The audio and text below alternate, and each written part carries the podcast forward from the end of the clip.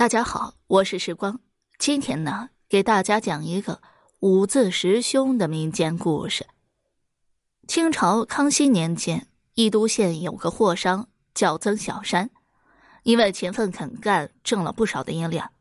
在他二十四岁那年，他娶了个非常漂亮的老婆霍氏，算得上是人生赢家了。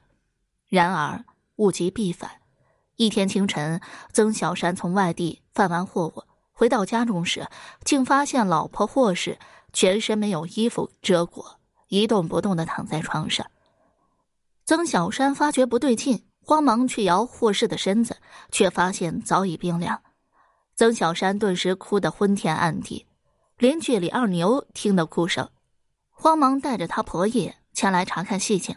这一看，他发现霍氏遇害了，看他那样子，应该是被人那啥之后。然后用手给掐死的，于是二人赶紧劝曾小山报官，好为霍氏报仇雪恨。曾小山请李二牛夫妇帮他保护现场，不要被外人知晓，这样好守住霍氏最后一丝尊严。随后，他找到地保，请他带自己去县衙击鼓鸣冤。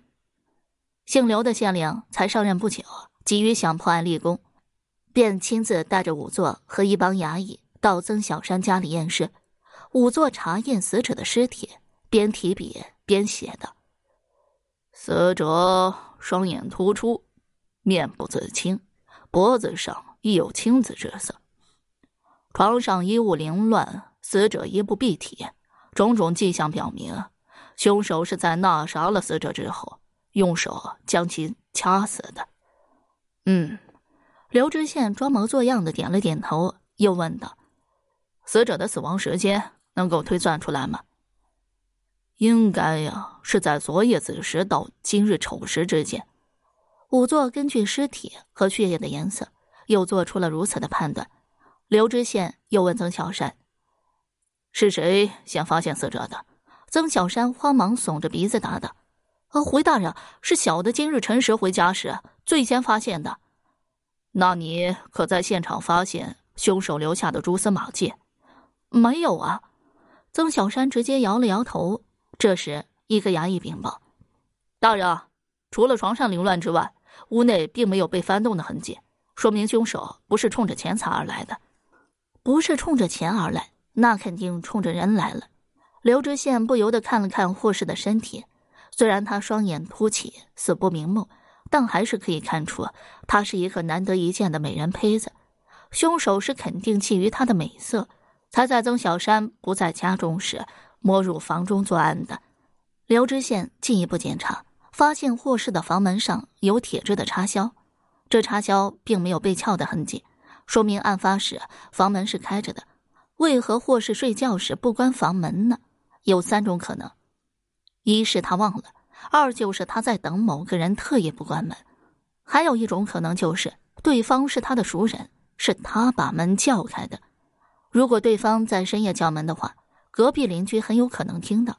于是刘知县又问李二牛夫妇：“你们与这霍氏是邻居，昨晚睡觉之时，可曾听得有何异响？”“呃，回大人，呃，昨夜在下雨，小的又睡得死，并未听到隔壁有任何响动。”李二牛如实回答：“对呀，昨夜不是在下雨吗？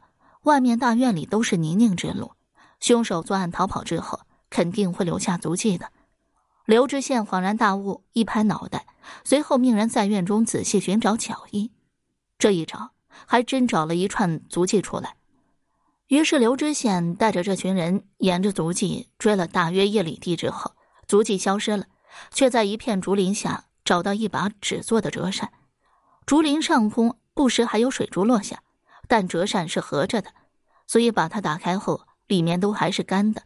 上面一首诗引起了刘知县的注意：“郎去春山远，郎归秋水清。一别人寂寞，何处寄离情？”